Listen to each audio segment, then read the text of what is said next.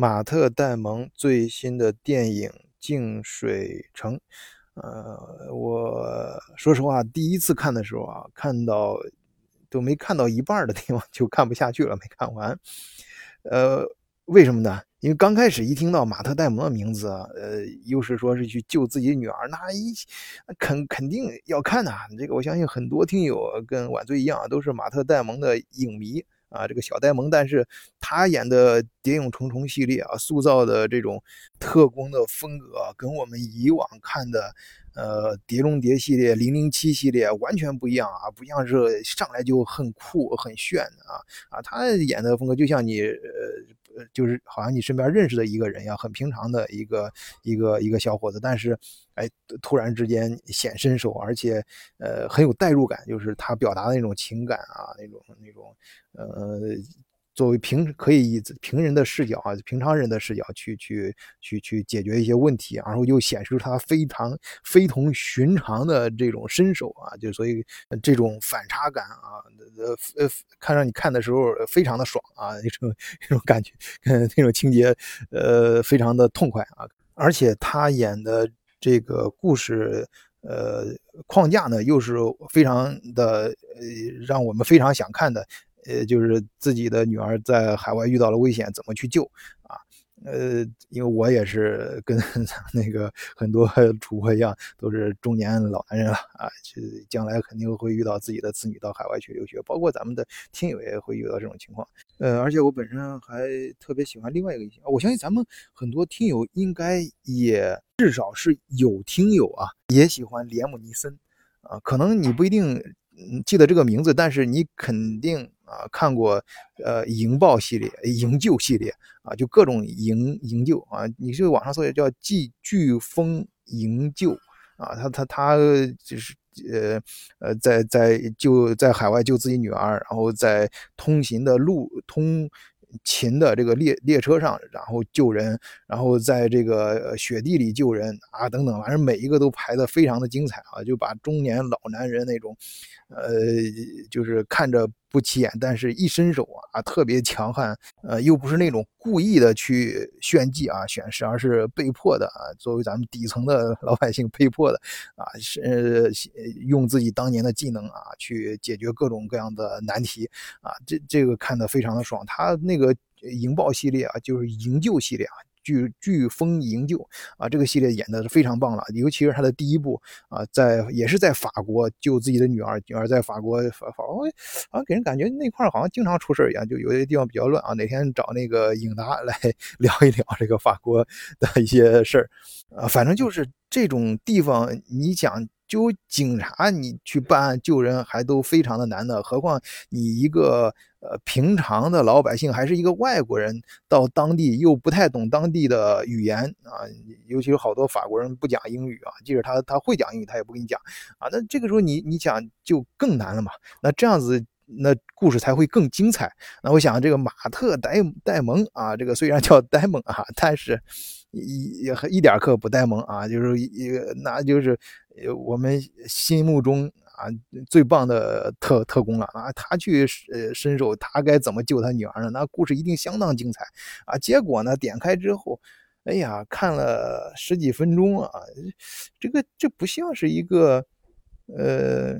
不像是一个特工题材，也不像动作片啊，像是一个剧情片一样啊。虽然那个马特·戴蒙他演的特工题材的电影啊，就有这种风格啊，我开始也理解，就是想这种像就是演演这种特工题材的片子，但是不不是会上来就很酷很炫，而是。像纪录片，甚至像拍纪录片的感觉一样，但是，但是即使那样，也是像《谍影重重》，但是也是一上来起码有几个小细节让你感觉到很很很酷、很带入。但是，但是这个嗯，净水城呢，可不是这样，上来可真的是就是家长里短的这种，而且好像真的马特·戴蒙也。人人到中年了，也是开始发福了，然后留下呃胡子什么的，就演的真的像一个呃美国那种南方的红脖子一样，呃从外形到举止言谈都非常的 到位，就感觉 是不是转型了？就然后就有点看不下去嘛，呃结果呢，嗯过了一段时间啊，到第二天还是忍不住想，毕竟是自己喜欢的影迷嘛。然后我看打分还可以，然后就坐在那儿看，哎，才发现像这种片儿呀，真的是你一个人坐在那儿有心情的时候，什么事儿就是暂时抛在脑后，然后有时间坐在那儿一个人慢慢静静的欣赏的时候，还能看出来味道。嗯，看完之后我觉得拍的真好，哎呀，至少拍的我看完之后很有感触，就是很担心。自己的 女儿，尤其是结合我做德国视角这个栏目啊，接触到很多咱们的家长，啊，都是很多在德国留学或者在海外留学的，呃，他的子女在海外留学这些家长，都是咱们的听友。有时候也跟晚醉聊天，因为晚醉自己也有孩子，所以，呃，我不管能不能帮咱们听友解决问题，都会。呃，设设法抽出一些时间，一对一的跟咱们听友去聊一聊，呃，不管能不能解决问题，至少能够提供一些心灵的慰藉吧。啊，当然能能帮帮上一些忙的更好。所以在这个过程中啊，我积累了大量的这样的事儿，就是呃，自己的子女在海外留学的时候，真的会遇到各种各样的事儿，啊，有有些很闹心的事儿，呃，甚至有些就是很危险的事儿。那像电影里面就比较夸张了啊，马大用他的女儿到海外就是惹上了命案，然后被关在兵呃这个监狱里面，他去要帮他女儿去呃证明他女儿是无罪的啊，就要找到当时真正的什么凶手这一系列过程啊，具体的剧情我就不过多的透露了啊，大家可以自己去看电影。呃，我看完之后想说什么呢？我想，呃，也算是我。嗯，作为德国视角，我们前面跟大家呃聊了很多呃海外留学的事情，呃一些跟听友也交流了很多。我总结一下，跟跟大伙聊聊，如果你的子女要到海外留学的话，呃嗯，至少在这方面，为了避免以后有更多的麻烦，甚至出现危险，我们最大范围内做哪些准备工作啊？就首先是。我前面也提到过，你孩子留学，至少他留学的过程中，不管有没有中介啊，都让他学会自己去网上搜寻搜寻信息啊。你像在这个电影里面也是，当他束手无措的时候，为了找到一个人，他们就可以通过这个 Instagram，呃，社交网络去找到那个人。的一个线索，那一个很重要的线索。那现在信息也非常的发达，而尤其是孩子们成长这一代，他们都是应该，特别是零零后这一代，都是，呃，包括一。大部分九零后都应该说是呃互联网的原住民了，就是从一上来就是从小就接触互联网，应该对这个互联网呃运用的非常熟了。那你既然这个时代的人，你就要非常熟悉这个时代的工具，你如何通过网络去查询寻找你需要的信息，这个技能是很重要的。所以一定要让孩子在出学之前、出国之前呀。呃，都要学会自己去去去找这些呃他需要的信息，包括家长你感感感兴感兴趣的或者想知道的信息啊，你都让孩子，你不行，你说让他找好了，你跟他列一个表，你说我对什么什么感兴趣，我想知道啥啥，让他找好了讲给你听啊，你看他找的到位不到位，就这个能力一定要具备。嗯，包括我举一个简单的例子吧，呃，这里不透露任何个人信息啊，就有一个听友就是。说嘛，去找学校就是想选，就是我们其实和大多数听友都要遇到哪个学校好，什么都大家都会问。其实这些你各种各样的排名网上都可以找，甚至于现在可以更细，就是哪个哪个大学哪个专业比较好啊，在网上都能找到相应的，甚至这个大学里面的教授，哎，你能不能自己去写信联系一下，跟这个大学呃教授啊一些呃人呢，你能找到的联系方式，发一发 email，相互有没有交流啊？这些信息这些呢，有时候可能就是。其实有时候孩子也是懒，这个包括我在内啊，这个并没有错，大家都都不是很，呃，都都都都有这个特质。但是呢，你需要这东西的时候，你还真的就动动手，啊，他有些咱们有些听友可能就这些事交给中介去办了，那有些什么小工作室，他们帮你选校什么的，写一些信啊，发发邮件相互传，是人家那可不便宜啊，那就几万块钱。那几万这几万块钱，虽然那对于有些家长可能来说，那愿意出这个钱去买啊，这没问题，完全没问题。呃，人家收价不管高还是低，人家挣这个钱也没问题。关键是你在出国前的时候，你就要先呃呃学会，就是养成这种心态，自己去搜寻信息、解决问题的这种习惯，首先要养成。啊，这是第一点，是嗯我们大家都能看得见的啊，还有其他方面的生活等等啊，呃，比如比如说做饭呐，甚至自己给自己剪头发等等这些这些技能啊什么的，最好提前都多少学一点。呃，到海外有的时候一些小技能，哎，昨天那个会会好还给我讲了，啊，他的邻居在国内学的修自行车的，啊，不知道怎么是学自行车，哎，到海外之后没想到，哎，这个事儿到到关键的时候派上用场了，而且，呃呃，凭借这个技能还找着工作，帮人修自行车，挣的还不少呢，一个月税后都能拿到两三千欧元。呃，所以学一些小技能啊，咱们中国有句老话叫“艺不压身”嘛，啊，多学一点具具体的小技能，对你孩子将来出来到出到国外都都是很有帮助的。那第二个呢，我觉得更深层次的，要让孩子养成一个提前养成一个什么习惯呢？就是你要出国了，就要到一个陌生的环境，这个环境不管你有没有朋友，相对于国内来说，它都是一个你全你比较。孤立你个人比较孤立的一个环境，你要学会，尤其是国外，大家对个人的隐私都比较的注重，那也就意味着你会，呃，你你会更加进入一个你原来不是那么熟悉的环境，你可能自己是一个孤岛，那你就要学会